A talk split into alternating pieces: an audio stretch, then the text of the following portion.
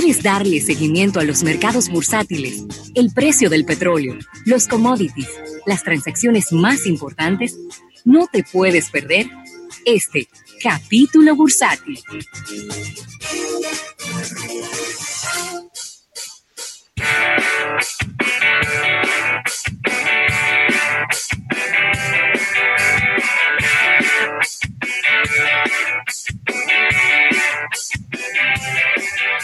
Bueno, Rafael, y aquí estamos en Almuerzo de Negocios, eh, en este programa en vivo, lunes 20 de abril, y agradeciendo este capítulo bursátil a los amigos del Banco Popular, Banco Popular a tu lado siempre. Y sí es. Mira, tengo varias noticias por aquí en el ámbito de, la economía. Eh, una de ellas eh, no muy positiva, ¿no? Yo, si bien es cierto que era una una marca, una empresa, una cadena de detallista de, de, los Estados Unidos que ya estaba en la cuerda floja, pues no es menos cierto que quizás el coronavirus y toda esta crisis le dio el empujoncito que le hacía falta. Y es que Neyman Marcus anuncia que va a estar depositando todos los documentos para recibir la protección por bancarrota tan pronto como esta misma semana.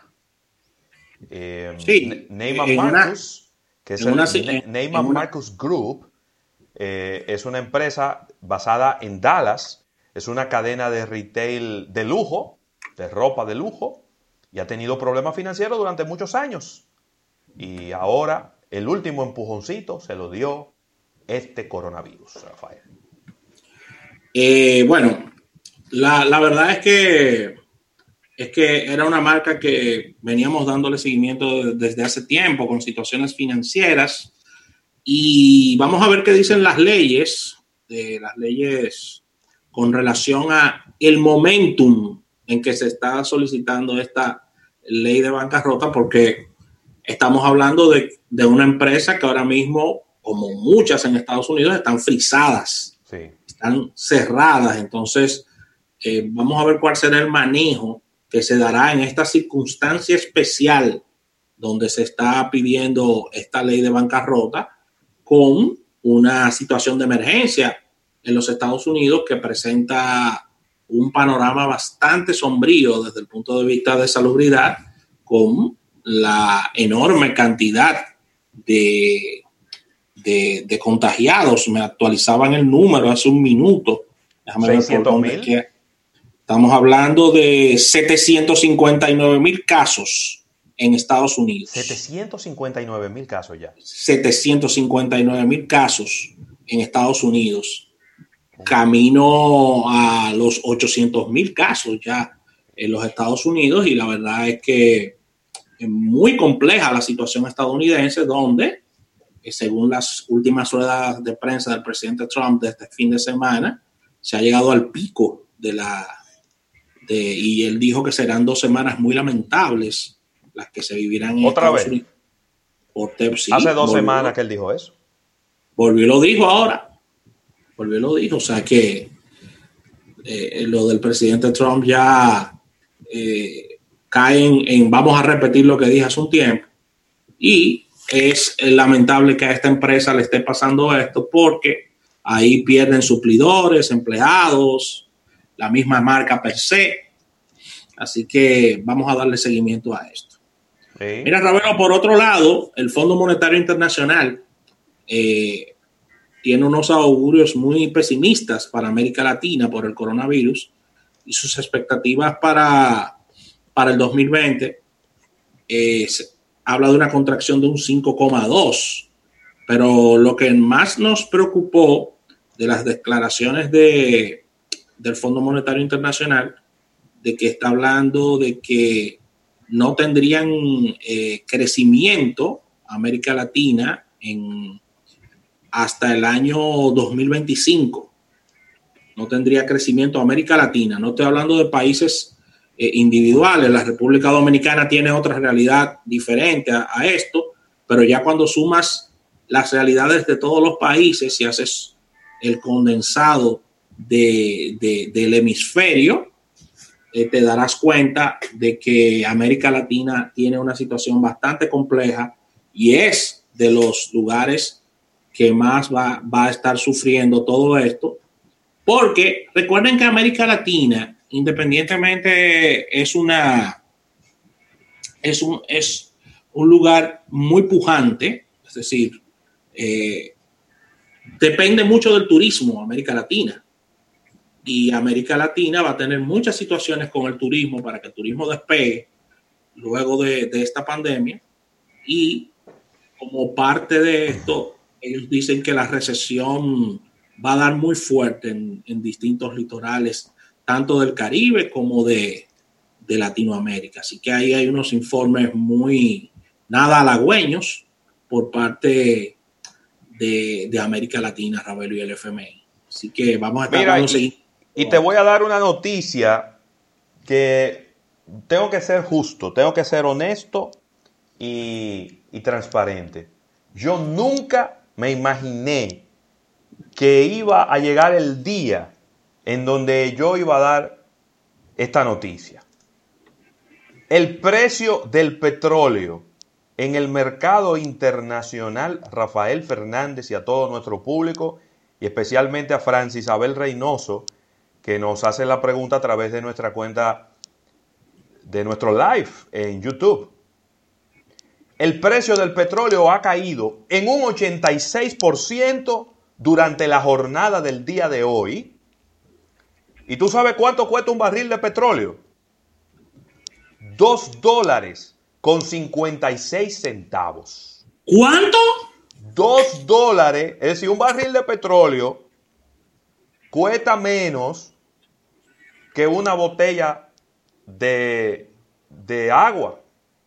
Mire, los expertos, los expertos, eso no lo mandó hace, hace un tiempo, debemos mencionarlo, Roberto Soto de Miami, que dijo que los expertos estaban narrando una caída que podía llegar a 5 dólares el barril. Yo de verdad que lo leí y no lo creí, ¿eh? Dos dólares con 56 centavos. Es decir, que usted con 3 dólares compra un barril de petróleo y le sobra, una, le sobra un menudo. Yo de verdad que estoy sorprendido. Así es. Sorprendido. Y nos pregunta Francis Abel Reynoso que, que si es que los árabes quieren tener la hegemonía del petróleo, pero que los árabes siempre han tenido la hegemonía del petróleo. Toda la vida. claro, Estados ¿Y Unidos. Fue, ¿Y cuándo fue diferente? Estados Unidos, todo el petróleo que produce, lo produce para ellos. Ellos no venden petróleo del que ellos producen, el petróleo no. listo. Entonces, el resto del mundo tiene que comprarle al Medio Oriente. Y ellos, yo no, yo no sé en qué momento ellos se pueden ver vamos a decir que molestos, preocupados, porque Estados Unidos esté produciendo su petróleo. Eh, sin embargo... Estados Unidos es su cliente. ¿Cuál es, el, cuál, es, ¿Cuál es el tema? Ahora, y tengo que hacer la siguiente aclaración. Imaginémonos que ese precio del petróleo se mantiene hasta el final de esta semana, Rafael Fernández. Dando el dato que aquí el viernes subieron los combustibles, pero sigue. Subió la gasolina. Porque el gasoil bajó y subió. La gasolina y el GLP. Imaginémonos que esos precios se mantienen hasta el viernes. ¿Qué tú crees que podría pasar con los precios de los combustibles en la República Dominicana? ¿Van a bajar en la misma proporción en que bajó en el mercado internacional. Me refiero a la parte que se entiende que tiene un impacto, porque hay otra parte que son los impuestos, que andan por los 60 pesos eh, por galón de impuestos. Sí. Eso no se mueve porque esos son unos impuestos fijos. Pero hay otra parte, de 170 pesos que cuesta un galón de gasolina premium hoy en día, hay 110 pesos que dependen de el precio en el mercado internacional. Y hay 60 pesos que dependen de los impuestos, eso no se van a mover. Veremos un desplome en los precios del combustible en la República Dominicana a unos niveles que no lo habíamos visto desde principios de los años 90. Yo tengo que preguntarte a ti, porque tú... tú la respuesta es no. ay, Dios mío, ¿por qué? La respuesta es no, porque aquí lo, lo hacen a nivel de compensación, lo van bajando semanalmente y no hay unos shocks eh, tan fuertes de baja de petróleo históricamente, de baja de combustible históricamente, que lo más que se ha bajado son unos 7, 8, 10 pesos bajó una vez. 10 pesos, 10 pesos, 10 pesos, y no creo que los bajones lleguen a, esos niveles. ¿Tú recuerdas, Rafael, haber visto precios de, de 2,56? No, no recuerdo eso. Aquí me está hablando en la memoria del año de 1998, pero del año de 1998 yo no recuerdo eh, abriendo los libros, porque hay que, con todos estos precios hay que abrir los libros. Sí. Se, los mínimos eh, de precios es, eh, se, va, se fueron al año 1998 y yo no recuerdo que en el 98 estuvieran tan bajitos. Así que... Nos dice, Hipólito, nos dice Hipólito Rivas a través de, de YouTube en nuestro live, que estamos por ahí en, en, nuestro canal de YouTube, Almuerzo de Negocios, en YouTube Live. Eh, precio más bajo desde 1983. 1983. Exacto. Déjame actualizar porque él me dice que aumentó y yo todo lo contrario. Yo lo que tengo aquí es que sigue bajando. Cuidado, a ver cuál de los petróleos tú estás viendo. Yo estoy viendo el West Texas. Que, es, el, es, que es el que influye en la República Dominicana. Eh, claro. Yo estoy viendo el West Texas y, ese está, eh, déjame ver, porque ahora se me... Ahora no, me metí en otra página diferente. Déjame buscar. Vamos a buscar aquí en uno de los medios más confiables que tenemos, que es Bloomberg. Yeah. Eh, a ver qué nos dice Bloomberg con relación al precio del petróleo del West Texas, repito. Al revés, sigue bajando. Está en 2 dólares con 6 centavos. Perdió 50 centavos mientras, mientras lo estamos hablando aquí. Wow. Es decir, que el precio del petróleo ha caído en un 88.72% en el día de hoy. Mientras tanto, el oro está en 1.712 dólares y sigue siendo el rey entre los commodities eh, en estos tiempos. Eh, lo que respecta a los índices bursátiles, tengo por aquí que el Dow Jones ha caído en un 1.14%, está en 23.966. Se ha ido recuperando porque estaba más negativo de ahí al principio del día de hoy. El Standard Poor's 500 es 2.848, bajando un 0.90%, y el único que está positivo ligeramente es el Nasdaq, que aumenta un 0.10% y está en 8.659. Las acciones de Facebook están positivas y me imagino que deben ser de las poquitas que están positivas y aumentan un 0.18% y están en 179 dólares con 56 centavos, Rafael, en, en, este, en este mismo momento mientras estamos hablando, porque estamos viendo esta página de Bloomberg que se actualiza al segundo mientras estamos conversando con ustedes. Así que una, de verdad que uh, esa, esa no la esperábamos. Esa no, no la esperábamos. Mira, una noticia positiva, hablando un poco de, donaciones y, moviéndonos en el mundo del positivismo en estos tiempos tan complejos. complicado. Y es que este, este concierto que se realizó, One Word, Together at Home, sí. Este evento recaudó 128 millones de dólares, ¿eh? Son buenos. Con la, la participación de Lady Gaga, Taylor, Taylor Swift, Paul McCartney, The Rolling Stone, Stevie Wonder, Elton John y decenas de personalidades más. Hablo, pero como que, como que, lo promovieron poco, yo no me enteré de eso, nada más lo, vi después que pasó. Así fue, así fue, así que un eh, concierto desde la casa. Eh, Pude ver algo del concierto, claro que sí. Y la verdad es que eh, me encantó, me encantó lo que vi, buena, buen sonido, buena interacción.